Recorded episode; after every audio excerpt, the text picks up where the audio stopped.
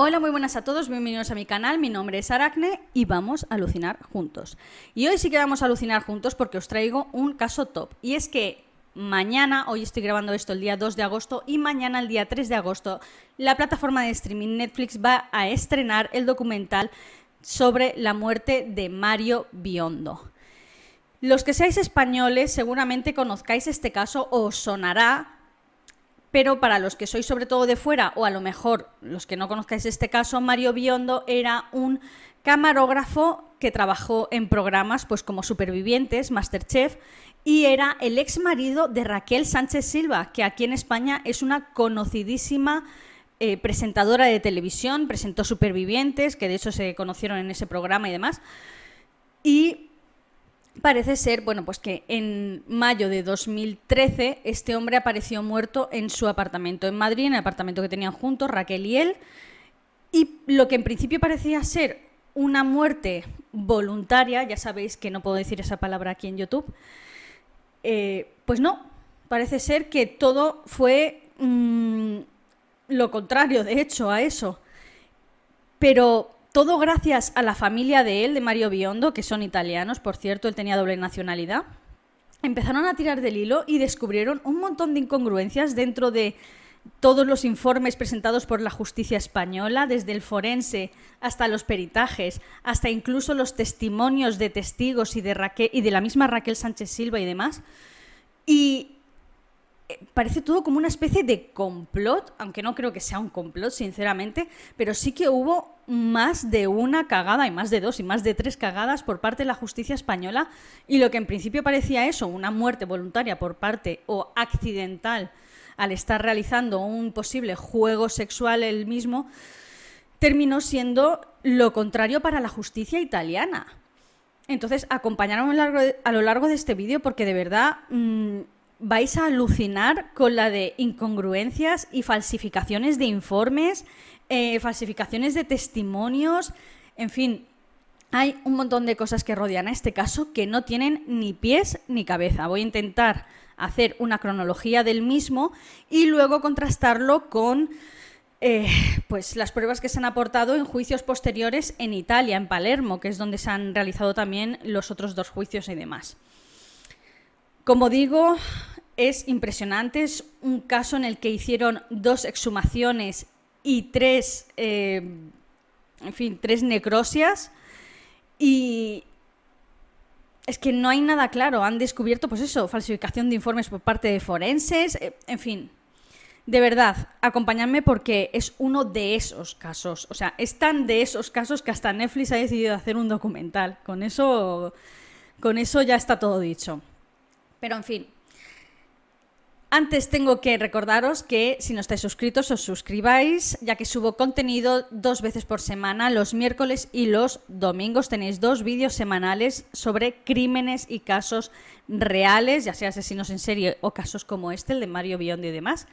Eh, dale la campanita que os avisa cada vez que subo un nuevo vídeo.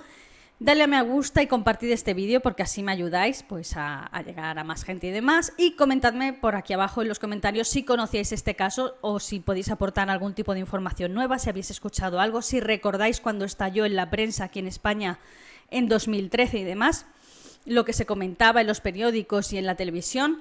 Bueno, ese tipo de cositas. Y ya no me enrollo más, vamos con el misterioso caso de Mario Biondo.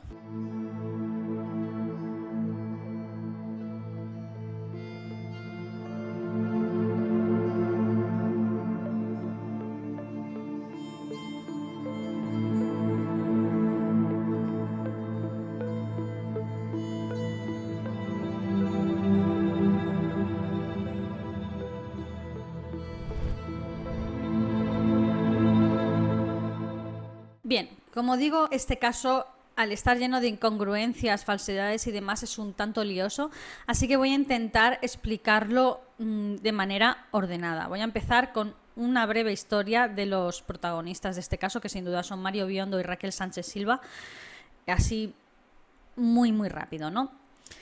Em, Mario Biondo nació en 1982 en Italia, en Palermo, y conoció a Raquel Sánchez Silva durante el rodaje del programa Supervivientes en Honduras. De hecho, era el debut de esta eh, joven periodista y eh, participaba como presentadora junto con Jorge Javier Vázquez, otro presentador famosísimo aquí de, España, en este programa de Supervivientes, que para quien no lo sepa es un reality show donde meten a un montón de, bueno, hay la versión de famosos y la versión de no famosos, en una isla paradisíaca y se tienen que mm, buscar la vida. Les hacen retos y juegos y demás para conseguir comida, conseguir eh, cositas y demás, ¿no? Típico reality show. Yo es que no he visto ninguno de estos, yo digo la verdad no me gustan.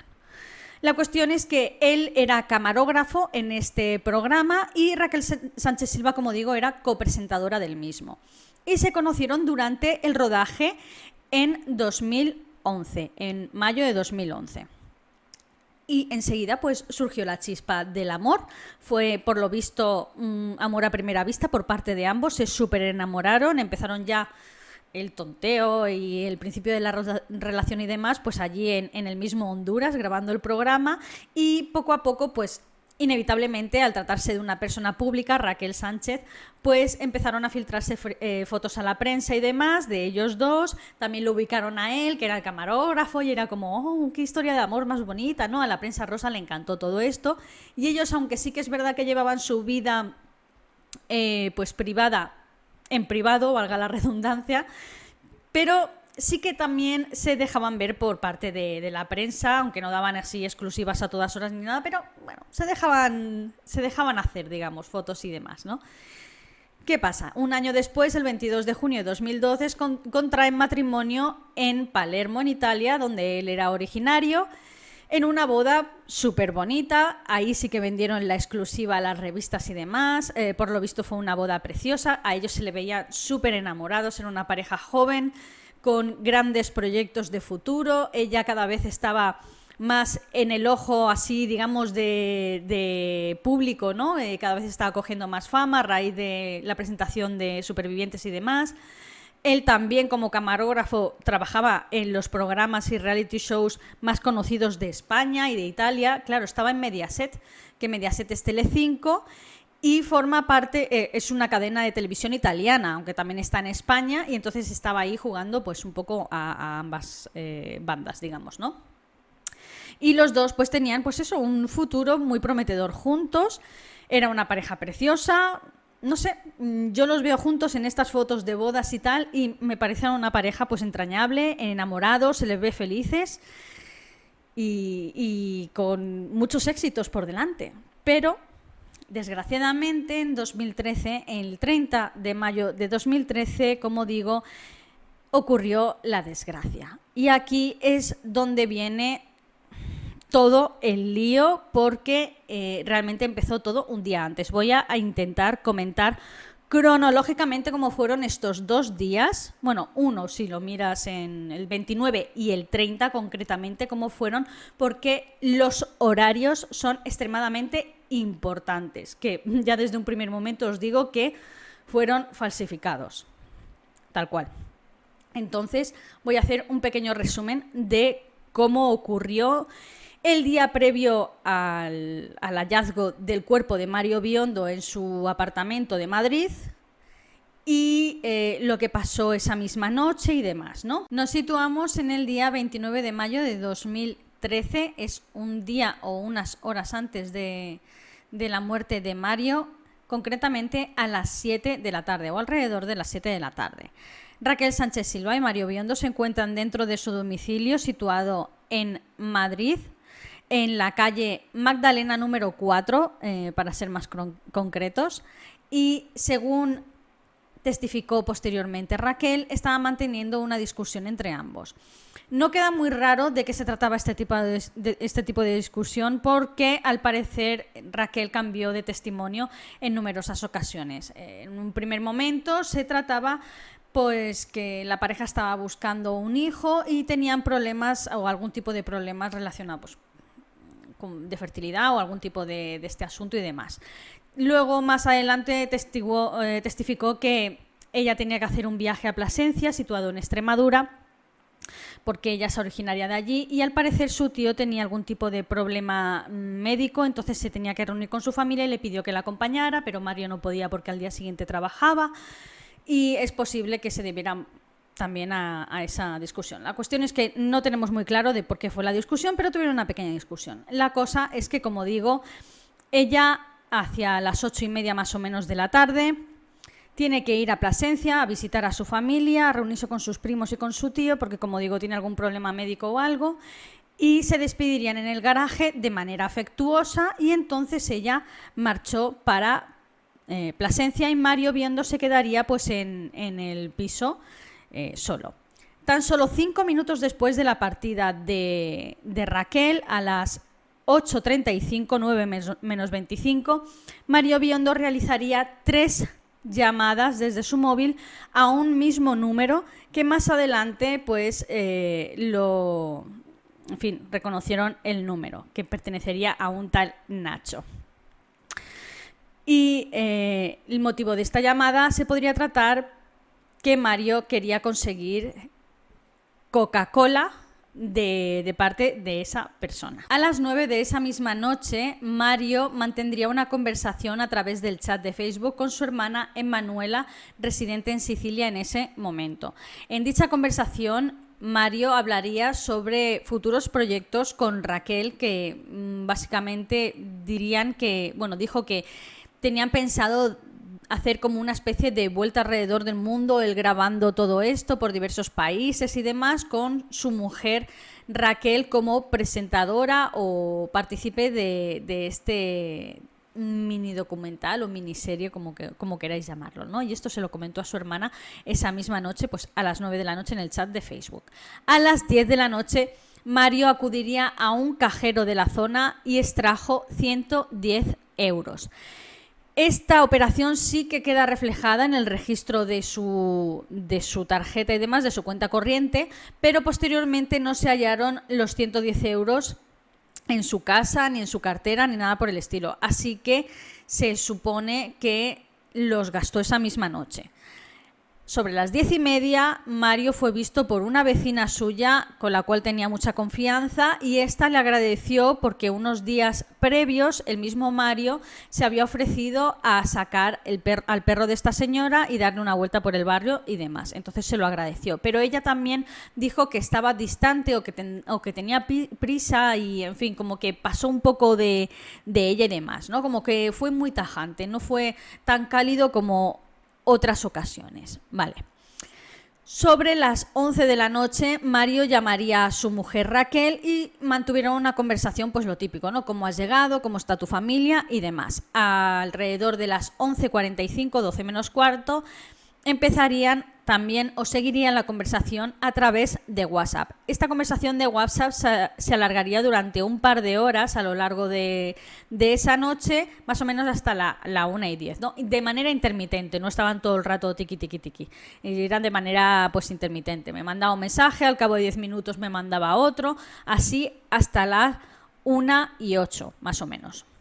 Bien, Ahora entramos en eh, la noche de los hechos, que eh, fue el 30 de mayo, y es que a las 12 y 6 mm, él mantuvo también una conversación a través del chat de Facebook otra vez, pero esta vez con su hermano Andrea, que también residía en Italia. Le contaría básicamente lo mismo que a su hermana Emanuela, pero de manera mucho más breve, los proyectos futuros y demás. Alrededor de la 1 y 8, como he dicho anteriormente, eh, seguía hablando por WhatsApp con Raquel y se despidieron definitivamente en plan, buenas noches, te quiero y se dieron, de hecho, se dieron un te quiero mutuo por parte de, en fin, de los dos, ¿no? Y se despidieron para dormir. Pero eh, Mario no se fue a dormir. Según el historial del ordenador portátil de Mario, entre la 1 y 8 y las 2 de la madrugada, se dedicó a buscar páginas pornográficas en Internet. De hecho, encontraron mm, pañuelos cerca del cuerpo de Mario con restos de semen de Mario. Más tarde de, las dos, justo después, también buscó la ubicación exacta de un burdel de la zona de Madrid y a través de Google Maps y se dirigió hacia él. pagó con tarjeta tres copas entre las 2 y las 2.53. Esto me parece mm, demasiado rápido, ¿no? Consumir tres copas. Pero bueno, tampoco dicen que las consumirá él, pero sí que es verdad que luego el examen toxicológico que le realizaron arrojaría que efectivamente tenía pues eh, cantidad de alcohol y también de Coca-Cola y de cigarrillos, se encontraron varios cigarrillos y latas de cerveza en su, en su piso, entonces, eh, pues eso, el examen toxicológico arrojó que había estado consumiendo alcohol, cigarrillos y Coca-Cola esa misma noche. Entre las 2.53 y las 5.59 no saben exactamente qué hora regresó Mario a casa. Se desconoce a qué hora entró en su domicilio, pero una vez que entró sí que es verdad que cerró la puerta por dentro porque posteriormente al día siguiente la, la asistenta de Raquel y de Mario tendría que usar la llave para acceder al domicilio, ¿no? No adelantemos acontecimientos, pero lo dejo ahí. La puerta estaba cerrada, no había sido forzada ni nada. Bien. Volvió, según otra vez la historia del ordenador, a consumir otra vez pornografía eh, a las 5.59 o a partir de las 5.59. Y después volvió a entrar a WhatsApp, no escribió nada, simplemente lo consultó, pero así está marcado en su móvil. Alrededor de las 6 de la madrugada es cuando los forenses ya certificaron su muerte. Y entonces venimos al día siguiente, bueno, es el mismo día en realidad si lo miráis, pero por la tarde. Alrededor de las tres y media, Raquel, estando en Plasencia, en Extremadura, recibiría una llamada por parte de pues un trabajador del programa Masterchef y es que según ellos habían intentado localizar a Mario a través del móvil, habían llamado varias veces, tenía que haberse presentado para trabajar y er, él era un chico muy responsable, muy trabajador y les parecía extraño. Entonces llamaron a Raquel y dijeron, oye, ¿estás tú con Mario? ¿Está contigo? Eh, mira, ¿qué pasa esto? Que no contesta, tiene que presentarse aquí para grabar. Eh, era el primer programa de Masterchef, por cierto. Y entonces ella dijo, voy a ver, voy a probar y ahora, y ahora os comento. Entonces Raquel, así preocupada y tal, intentó llamar a Mario, él no contestaba, entonces decidió llamar a su asistenta eh, personal, su asistenta de, de la limpieza del hogar y demás, que se llama Vilma, y le comentó el asunto. Mira, estoy en Plasencia, estoy en Extremadura, una urgencia familiar. Mario tendría que haberse presentado en el trabajo. No contesta, por favor, puedes pasarte un momento por casa y ver que está allí, a ver si se ha quedado dormido o algo, no sé, y mirar que está todo bien y tal. Y así sí, claro, sin problema. Entonces Vilma se desplazó, se desplazó al, piso de, de Mario y de Raquel alrededor de las 5 de la tarde entró en el domicilio y se encontró con todo el pastel. Y es que, como dice ella, llevaba, se supone que llevaba a Raquel a través del teléfono en plan, estoy entrando en tu casa. Y allí hallaría el cuerpo de Mario sin vida.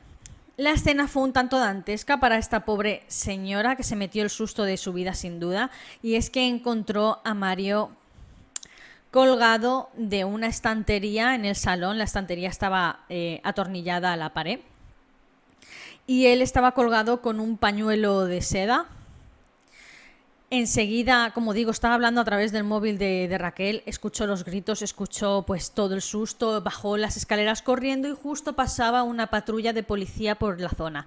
Y enseguida paró el coche de policía, les contó lo sucedido y los policías subieron a la, a la escena, bueno, a la, a la casa y tal. Y aquí es donde empieza ahora toda la investigación que, como he dicho anteriormente, está llena de incongruencias, está llena de falsificaciones, está llena de auténticas cagadas desde el primer momento en el que esos dos policías pusieron un pie dentro de ese apartamento. Según atestigua el informe de este caso, el cuerpo se encontraba en suspensión parcial. De hecho, tenía las piernas hacia adelante. No puedo poner fotos, aunque hay fotos del cuerpo, que por cierto las filtró su madre a la prensa. Y estaba mm, el nudo del pañuelo estaba colocado muy bajo, él era un chico alto y el nudo, sin embargo, estaba colocado muy bajo, el pañuelo, el pañuelo estaba muy largo y no estaba sujeto a la parte trasera, sino que tenía... estaba súper abierto, en realidad el agujero donde introducir la cabeza estaba súper, súper abierto pero él estaba suspendido de ese pañuelo, que era un pañuelo bueno, un pañuelo de seda atado a, esta estantería. Y las piernas estaban para adelante, los brazos también estaban para adelante y el cuello también estaba para adelante. La estantería estaba perfecta, no se había movido ni un solo libro, no se había movido ninguna figurita que estaban colocadas delante de los libros. Eh, aquí voy a comentar algo y es que cuando una persona realiza este tipo de acto, una autoasfixia, ya sea para desvivirse o algún tipo de juego sexual y demás, el cuerpo sufre espasmos porque está luchando por respirar. Sin embargo, la estantería estaba, como digo, fija y no había derramado ni se había caído ningún libro, ninguna figurita, ni jarrón, ni nada por el estilo. Estaba perfecta. Él simplemente estaba suspendido con las piernas hacia adelante como digo, el pañuelo le, venía largo en cuanto a, la altura de la estantería y demás, ¿no? Vale. El examen que realizaron eh, a, lo largo de la casa y demás fue muy por encima. Determinaron que la, tanto la puerta, según el testimonio de la, de la asistenta, y las ventanas estaban cerradas. Uy, que me cargo el chiringuito. Las ventanas estaban cerradas.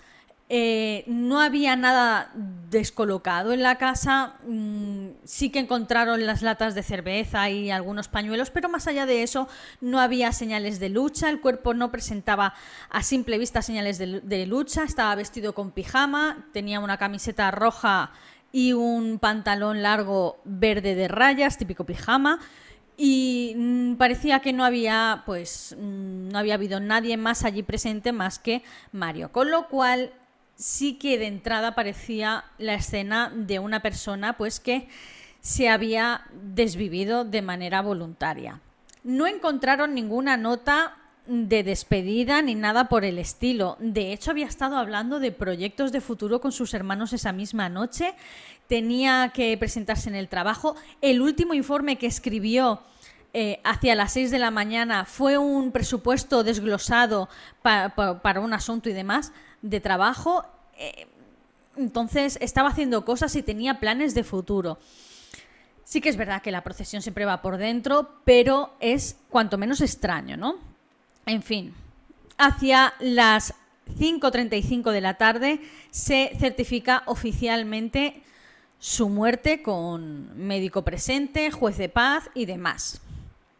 Hacia las seis y cuarto se personan eh, las, en fin, la gente para trasladarlo al, forense a analizar el cuerpo y demás. Porque aunque en principio sí que parece que se ha desvivido voluntariamente, aún así, al tratarse de un chico joven y demás, hay que realizarle un, examen eh, pues, forense y demás. Bien.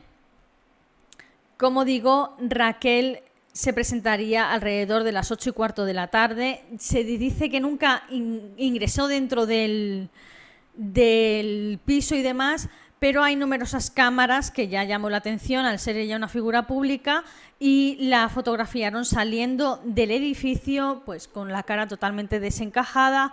Ella fue atendida por un psicólogo e interrogada brevemente por la policía, se la veía como digo muy afectada, como es lógico pero no hubo pruebas de que hubiera manipulado nada porque en principio no podría haber ingresado dentro del piso. Empiezan con la autopsia y determinan que ha sido efectivamente una muerte por ahorcamiento. Eh, no hay signos de violencia en el cuerpo de Mario más allá de unos pequeños moratones en las piernas, en las, espinillas y demás. Entonces, se cree que la muerte ha podido ser, como digo, un desvivimiento voluntario o algún tipo de práctica sexual, pues que se marcó un Carradine, ya sabéis, el actor de Carradine, que también murió por una asfixia de estas, ah, mientras aliviaba, pues creen que es posible que se tratara de algún tipo de esto. No, no dan posibilidad que se tratara de un desvivimiento voluntario a raíz de algún tipo de depresión o demás, porque, como digo, la familia y demás no certificaba que fuera ese el caso, pero sí que la familia de Mario certificó, y esto me parece súper dantesco que a Mario le gustaba ese tipo de prácticas desde que era pequeño. O esto es lo que he leído en un montón de sitios. No sé si es algo que se ha inventado la prensa, la prensa española, no lo descarto, porque, a ver, ¿en qué familia cabe que a esa persona le guste realizar este tipo de actos? Que bueno, allá tú. Pero que se lo comentes a tu familia en plan, mamá, me marco unas pajas mientras me estrangulo que no veas. O sea, ¿en qué cabeza cabe? ¿Cómo sabía esto la familia? Eh, es que a mí me parece algo dantesco. Yo creo que es algo que se, que se inventó la prensa o algo, porque no me cabe en la cabeza que la familia fuera consciente de que, de que él realizara eh, este tipo de, de, prácticas, de verdad. No, no, no, no lo veo lógico, ¿me entendéis? Pero pero en fin, es que es lo, es que es lo que menciona la prensa. Por todos lados que he buscado lo mencionan así. A mí me parece cuanto menos dantesco. Al día posterior de su muerte, el 1 de junio, Raquel Sánchez hizo un comunicado, bueno, escribió un mensaje a través de su cuenta personal de Twitter que decía lo siguiente. Mario era un hombre feliz y estábamos profundamente enamorados. Las investigaciones siguen su curso y os rogaría que no sacaseis conclusiones precipitadas. Mario quería vivir y no se quitó la vida. Todo apunta a un desgraciado accidente. Os ruego prudencia y respeto por la memoria de mi marido y el dolor de todos los que le amamos. Dos días después, el 3 de junio, la propia familia, junto con eh, Raquel, firman un comunicado de prensa en el que hacen hincapié en este tipo de accidente. ¿no? Mario no se, desvivió voluntariamente, no puedo decir esa palabra. Mario quería vivir. Eso fue lo que dijo la familia. Y ahora, esto es en principio, la investigación española terminó con que Mario se desvivió voluntariamente o fue producto de algún tipo de práctica sexual eh, relacionada con la autoasfixia y demás. Y esto quedó así. Pero la familia, por parte de Mario, no quedó contenta y entonces empezaron a tirar del hilo. Y aquí es cuando vienen las incongruencias. No son pocas, son muchísimas y, vamos a, voy a, a comentároslas porque vais a flipar, de verdad. Mario fue repatriado a su, bueno, el cuerpo de Mario fue repatriado a Palermo y lo embalsamaron y lo sepultaron en Palermo. En un principio Raquel quería incinerarlo, pero la familia de Mario no, no, lo quiso, por lo visto es muy devota, muy cristiana y demás, y católica, y eso de la incineración pues a lo mejor no va con ellos, y prefirieron pues embalsamarlo y sepultarlo en Italia, en su ciudad natal. Esto en realidad fue una muy buena idea porque gracias a eso eh, posteriormente se le realizarían dos exhumaciones y en total tres eh, necrosias, ¿no? Eh, con la que ya habían realizado desde un primer momento. Bien, a lo largo de los años, la familia de Mario ha estado luchando desde 2013 hasta hoy en día, 2023, o sea, llevan 10 años luchando porque, eh, como digo, cuanto más investigaban y más informes, peritajes solicitaban y demás, más cosas descubrían y más cagadas descubrían por parte de la justicia española que no tenía ni pies ni cabeza. De hecho, hace poco realizaron una investigación eh, por parte de un eh, despacho norteamericano recuyendo a las leyes federales de Estados Unidos, algo que me parece mm, impresionante, pero bueno. Este informe peritaje descubrió que hubo al menos dos móviles más conectados dentro de ese eh, domicilio. Uno de ellos, junto con el de Mario, ingresó en Facebook y en Twitter. Y además uno de ellos se conectó a la red wifi, a la IP de esa casa de manera automática, lo cual eh, da a entender de que este móvil ya estaba programado para conectarse a esa red wifi, nada más entrar por, por la puerta, nada más eh, tener el alcance de esa red. Con lo cual esto refuerza la, la teoría de que esa persona era alguien muy conocido para Mario y para Raquel, o que incluso fuera la propia Raquel, ¿no?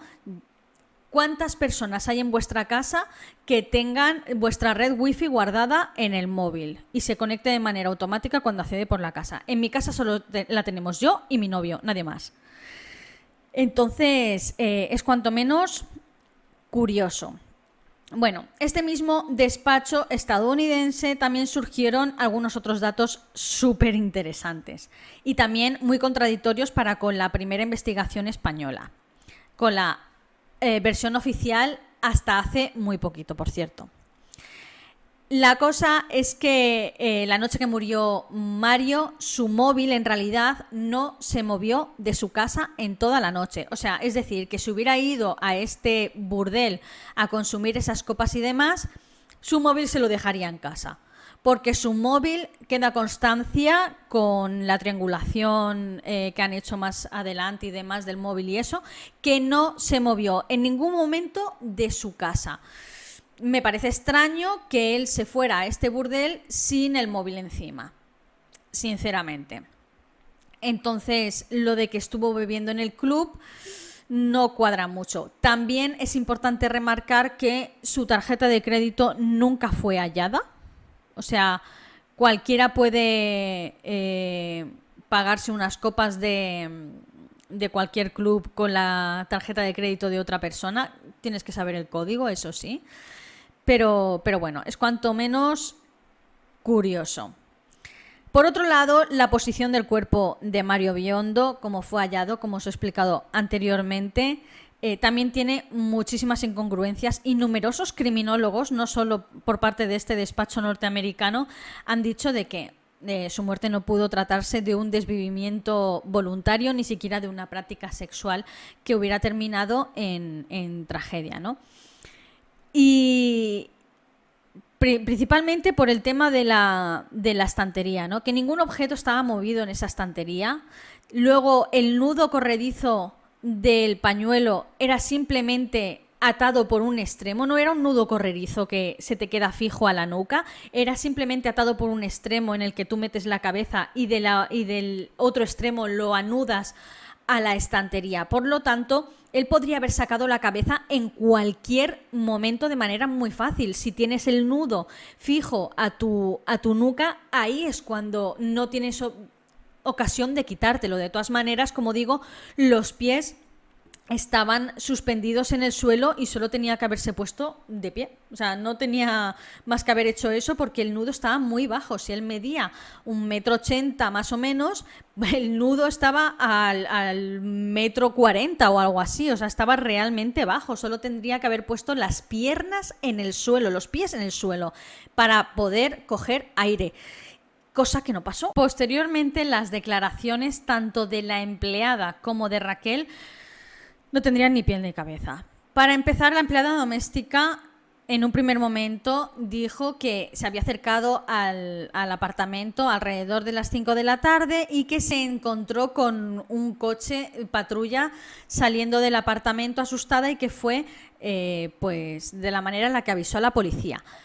Pero hay una incongruencia ahí y es que en realidad avisó a un vecino por la calle y este fue el que dio la voz de alarma. Y este vecino dice que no fue entre la no fue a las 5 de la tarde, fue entre las 12 y las 2 de la tarde. Hay tres horas de diferencia. E, es que no tiene ningún sentido, pero bueno. Raquel también dice que llegó a la escena dantesca y todo, en fin, a su apartamento, alrededor de las ocho y media de la tarde, pero sin embargo las cámaras cuando grabaron eh, pues su salida del edificio y tal era completamente de día no eran para nada las ocho y media ni las nueve de la, de la, de la tarde. Eran sobre las cinco cinco y media seis más o menos. Entonces había muchísima luz solar. Sí que es verdad que era junio que ya estamos a punto del verano y hay mucha luz y demás pero era muy muy de día. Con lo cual eh, esto podría ser que, confundieran las horas. ¿no? La policía dice que efectivamente eh, fue que acudió hacia las 14.45 al lugar de, de, los hechos. Entonces, esto concuerda más o menos con la hora que dice el señor que le avisó la empleada del hogar que había encontrado el cuerpo de, de Mario, ¿no? En fin.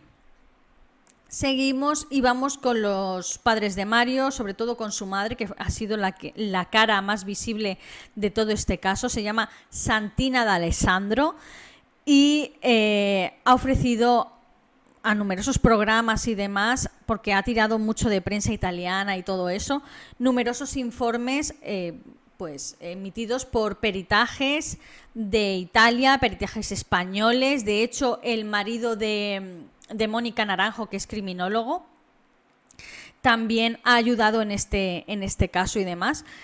Y, también ha participado muchísimo, muchísimo con la familia. Y entonces ha emitido también sus informes peritajes y demás, como digo, también los despachos norteamericanos y demás, ¿no? Entonces, eh, hay muchísimas incongruencias después de estos informes peritajes y es que en un primer momento dicen que la hora de la muerte de Mario se debió cerca de las 6 de la mañana. Pero eh, según estos informes peritaje anteriores, dicen que es posible que se debiera a las 4 de la mañana. Estamos hablando de dos horas, dices, bueno, tampoco es tanto, ¿no? Pero los informes, incluso posteriores, determinaron, según eh, la comida que hallaron dentro del estómago, porque aquí es a donde vamos, señores, es que, es, que, es que, es que tela. En el, en el, informe que hizo el forense, es que la cagó de una manera tremenda. Yo no sé cómo hizo algo así. En fin, encontraron restos de eh, comida sin digerir. Pero esto fue en la segunda autopsia. En la primera autopsia ni siquiera miraron el contenido del estómago. No, no lo miró el forense. Que es algo que se tiene que mirar, por cierto. Pero bueno, tampoco miró el cerebro. No, no abrió el cerebro ni nada. Él dijo esto ha sido un desvivimiento voluntario, un accidente por ahogamiento o algo así y punto, no hace falta más mirar nada más, no. El segundo informe forense determinó que Mario presentaba un golpe en el lado parietal y esto lo, certificó abriendo el cerebro y también certificó que ese cerebro no ha sido abierto. Sin embargo, en el informe forense español, en el primer informe forense, determinó que sí que se había hecho este informe, mm, este examen de, de la cabeza del cerebro y decía que no presentaba ningún tipo de, hematoma ni nada por el estilo. Sin embargo, el segundo informe, tras la primera exhumación del cuerpo eh, en Italia por parte de un forense italiano, determinó que sí que presentaba un hematoma en la parte parietal de la cabeza y que, según la manera de ese hematoma, el cuerpo había estado tumbado del lado derecho, boca arriba, o sea, con la parte derecha hacia arriba y que alguien le había... Eh, ocasionado un golpe con algún objeto romo, que significa algún objeto pesado y contundente, le había dejado inconsciente y luego las marcas del cuello que presentó la segunda autopsia de Mario Biondo no son las marcas que coinciden con ese pañuelo de seda sin un, con un nudo atado en lo alto no pegado a la nuca, no, no. Las marcas que presentó en el cuello la segunda autopsia del cuerpo de Mario eran tres marcas, no una, con em, un, como unos cables, o sea, eran muy pequeñas y entrelazadas unas con otras. No se trataba de un pañuelo. Y estaban muy, muy fijas, incluso en la parte trasera. Es decir, que si alguien lo hubiera cogido estando inconsciente, habría apretado desde atrás para fijar fuerte el, el cuello desde atrás. Y eso no estaba presente tampoco en el informe español del forense español. Esto lo certificaron en el segundo informe forense italiano tras la primera exhumación del cuerpo. Y seguimos con las incongruencias, sobre todo por parte de la viuda, de Raquel. Y es que las famosas tres llamadas que realizó Mario Biondo tras la marcha de Raquel hacia Plasencia, cinco minutos después de hecho, este famoso número, al hacer las investigaciones determinaron que el número pertenecía a un tal Ignacio Leonardi, más bien más llamado, más conocido como Nacho, Nacho Leonardi. Entonces se le preguntó a Raquel si conocía a este tal Nacho, esto delante de un juez, de un juez. Y ella dijo que no, que no conocía a ningún Nacho. Se supone que este era un contacto que eh, pasaba Coca-Cola a mm, dentro del mundillo así del famoseo y demás. Y entonces Raquel negó conocerle, pero claro, luego testificó este señor y dijo que le parecía increíble que ya hubiera dicho que no cuando de hecho conoció a Mario a través de Raquel y que conocía a Raquel y a su, su grupillo así de amigos y demás. Por lo tanto, de entrada ya había, ya había mentido delante de un juez. Pero claro, puedes decir, a lo mejor es que mintió para proteger su imagen pública para que no la relacionaran con el tema del consumo de Coca-Cola y, y, demás, ¿no? Lo puedo entender, pero a ver, chica, sabes que todo huele muy mal en este caso. Que está aún investigándolo la, en fin, la justicia italiana y demás.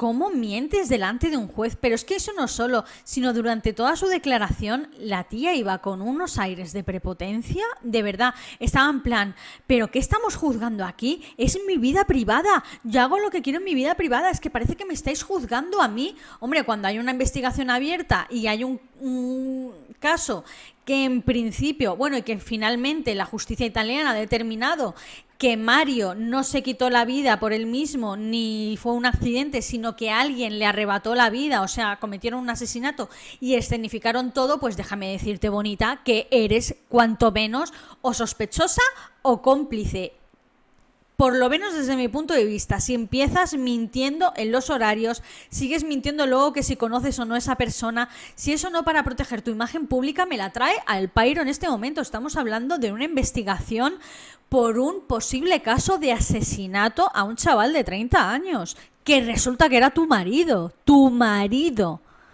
¿Por qué mientes? ¿Para proteger tu imagen pública? ¡Oh, qué, novedad! Consume Coca-Cola. Nadie en la televisión consume Coca-Cola. Venga ya, hombre. Todos lo hacéis.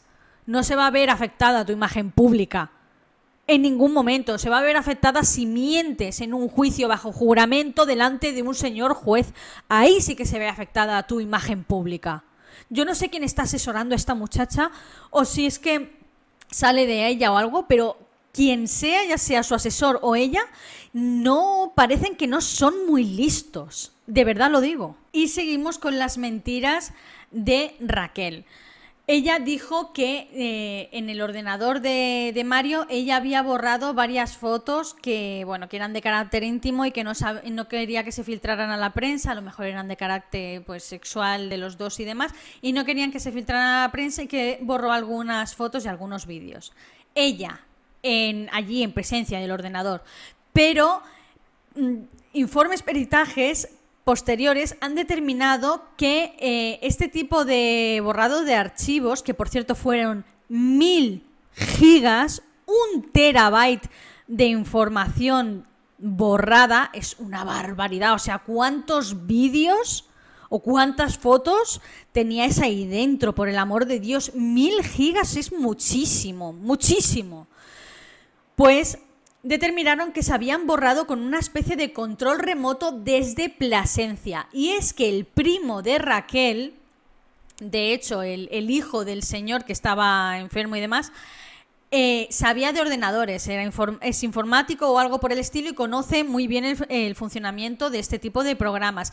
Y es muy probable que fuera él desde Plasencia que hiciera el borrado de este tipo de archivos con una especie de programa por control remoto y demás. Repito, mil gigas, un terabyte de información. O sea, ¿qué borraron ahí dentro?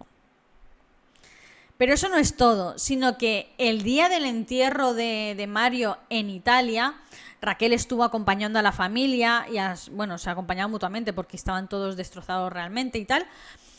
La madre de, Mario Biondo dice que, que, no la vio derramar lágrimas, que bueno, yo eso no le doy mucha importancia porque cada uno responde al duelo como, pues, como buenamente puede, ¿no? Dice que sí que la vio hacer muecas y demás, pero que no le vio derramar lágrimas.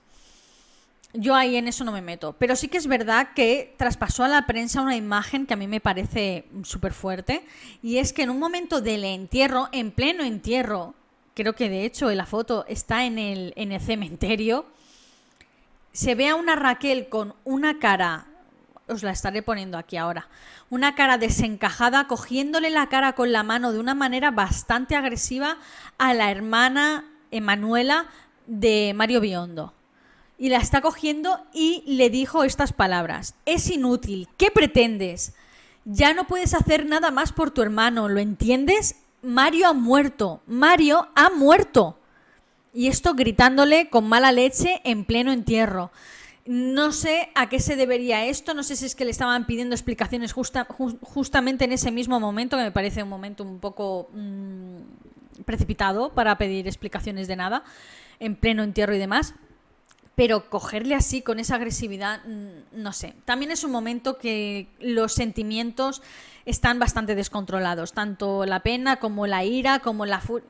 Mm, no sé si tomarle en cuenta esto, pero sin duda la madre de, uh, Alessandro, perdón, de Mario lo, recuerda y dice que no se le olvidarán jamás esas palabras que le dijo a su propia hija en pleno entierro de su, de su hijo. Los informes forenses, aparte de la negligencia de no haber abierto ni el estómago para ver, eh, en fin, el contenido, no haber abierto la cabeza para descubrir posteriormente un hematoma ocasionado por un golpe de un objeto romo y contundente, aparte de eso, el forense español es que me tengo que reír por, de indignación pura, que se llamaba José Abenza Rojo. Dicen que es un gran profesional, pero mm, no. O sea, no, no puedes ser un gran profesional habiendo hecho esto. Dicen que la firma de levantamiento de cadáver, que fue su firma, no es la misma firma que coincide tras haber realizado la autopsia cuando le preguntaron sobre este tipo de cosas, también sobre el hecho de que por qué no abriste la cabeza y en el informe pusiste que sí abriste la cabeza porque la familia le denunció por falsificación de informes. Pues él se defendió, por cierto, también de una manera súper prepotente, diciendo que es que él tenían un programa, que él mismo había diseñado un programa de ordenador para incluir los datos y demás tras una necropsia, y es que el mismo programa ya ponía de, de facto el hecho de analizar la cabeza. Y es una de, ¿haces esto siempre? el mismo programa pone que sí has analizado la cabeza, pero en realidad no lo has hecho. O sea, ¿cuántos cuerpos has analizado y en cuántos no has abierto la cabeza, pero en realidad has dicho que sí has abierto la cabeza? Pregunto. Pues él lo achacó a eso, al programa, que es una de, chico, si dices que lo has hecho hasta tu propio el programa, es que ¿por qué estás poniendo algo que ni siquiera has hecho? Y luego resulta que esto ha, ha sido determinante para, para calificar esto como un crimen, porque actualmente la justicia, bueno, la justicia española determina que fue eh, un desvivimiento o voluntario o accidental, pero que fue, pues eso, un ahorcamiento. Pero la justicia italiana dice que no, que a él le quitaron la vida con un objeto romo, que le ocasionó aquí un hematoma en el, el lado parietal y demás, y que luego prepararon toda la escena para aparecer que se había desvivido de manera voluntaria. Entonces tenemos a dos tribunales, uno italiano y otro español, enfrentados entre sí. Yo supongo que el próximo paso de la familia será acudir, o yo lo que haría, a un tribunal de instancias superiores, que ya sería el, el Tribunal Europeo. Y ahí ya sería súper determinante. Ambos tribunales tendrían que aportar también sus informes y demás, y es posible que el caso se reabriera, porque el caso, después del juicio italiano, del último juicio italiano, se ha quedado como sobreimiento. O sea, no se ha cerrado del todo, pero se ha quedado como sobreimiento. Y hasta que no aporten nuevas pruebas y demás, no se puede abrir para iniciar una investigación. De todas maneras, habría que ver si la justicia italiana y la justicia española cooperan y deciden la justicia española quitar eh, lo de que ha sido de manera voluntaria y demás y poner efectivamente que ha sido un asesinato y todo ha estado escenificado como un posible eh, desvivimiento voluntario. La cosa es que por parte de la justicia española, yo creo que la justicia italiana, que sus informes fueron mucho más detallados y mucho más precisos, le ha dado un par de leches en la cara a, en fin, a todos los profesionales españoles con este caso tremendo. Nos ha dejado en ridículo, lo tengo que decir. Desde el forense, pasando por la policía que no hizo las fotos pertinentes, eh, porque lo catalogó como un desvivimiento o un accidente o sea, tú hasta que no analizas ese cuerpo bien y demás, no puedes catalogar si eso es un accidente o ha sido una escena preparada. No es la primera vez que preparan una escena para creer que ha sido algo que no es. La cosa es que mm, les dieron en toda la boca. En España está catalogado como accidente o posible desvivimiento voluntario y en Italia, como digo, no. En Italia está catalogado, en 2021 lo catalogan oficialmente como un asesinato y que toda la escena la prepararon como hacer creer otra cosa que no era. Y que esa noche había dos personas con Mario Biondo. Y que no falleció ni a las 4 de la mañana ni a las 6 de, la mañana. Falleció alrededor de la 1 de la madrugada. Porque el contenido de su estómago aún no se había eh, no había hecho la digestión ni nada, o sea, sería bastante entero. Tampoco había salido de su casa a un bar de copas ni nada. O sea, esa tarjeta no se encontró por ningún lado. La cogería alguien y pagaría las copas ese otro alguien.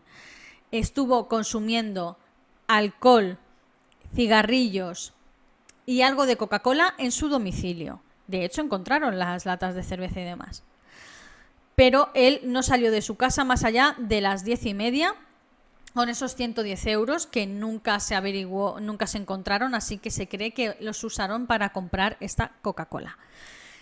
Y se cree que los usaron para eh, comprando la Coca-Cola para las personas que vinieron posteriormente a su casa. Y una de ellas era una persona que venía bastante habitual porque la red wifi de, la casa se conectó automáticamente a ese móvil nada más pasar por el umbral de la puerta. Entonces era un habitual.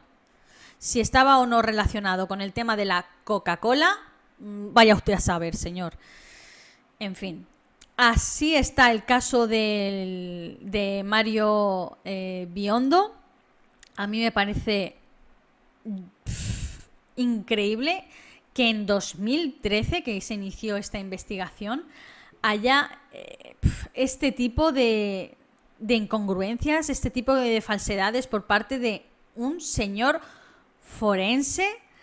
Eh, hoy en día en Italia, Nicola Aiello, juez instructor en el Tribunal de Primera Instancia de Palermo y al frente de la última investigación de este caso, ha cerrado bueno, sobreviviente del caso y dictaminado que murió a manos de terceros y que todo fue escenificado.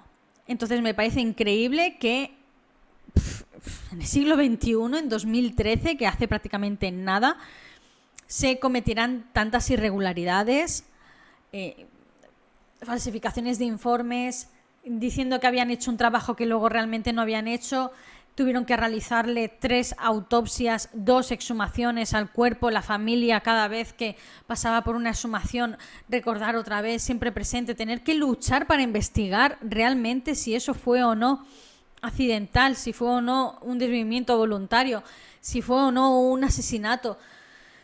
De verdad, tuvo, ha tenido que ser y, y tiene que estar siendo traumático para esta familia eh, muy, muy mal por parte de las autoridades españolas, que, las que, por lo menos las que se encargaron en un primer momento de, investigar el caso, porque luego ha habido peritos y criminólogos españoles que han eh, colaborado con la familia y que han averiguado muchísimas más cosas y lo han hecho muy bien su trabajo y demás. Uno de ellos, como digo, es el marido de, de Mónica Naranjo, que es criminólogo. Os pondré el nombre por aquí, es que ahora mismo no, me acuerdo del nombre, soy tonta y no lo he apuntado. Y, este señor pues ha ayudado muchísimo en el caso y ha dado numerosas entrevistas haciendo hincapié en el que esto fue un asesinato y que fue todo preparado de manera... Eh, eh, hicieron una escenificación para parecer una cosa que no era. Entonces está luchando para que reabran el caso aquí en la justicia española y que se realicen las investigaciones pertinentes de manera oficial y bien y caigan todos y cada uno de los que la han cagado. Y Raquel miente, ha mentido con los horarios, ha mentido con que si conocía a una esa persona y ella es que las eh, siempre que la han mandado a testificar se ha negado, a no ser que hubiera sido de manera, eh, o sea, le han dicho, vente a declarar, y ha dicho, no quiero Puede ser de manera voluntaria y han necesitado una orden de un señor juez para que vaya a declarar. O sea, vale que ahora estás casada, tienes hijos y demás, pero no deja de ser una investigación de un hombre con el que estuviste casada, que se supone que le querías, que está todo muy turbio. Colabora, chica. Es que estás quedando peor. A no ser que seas culpable, entonces entendería que no colaborases.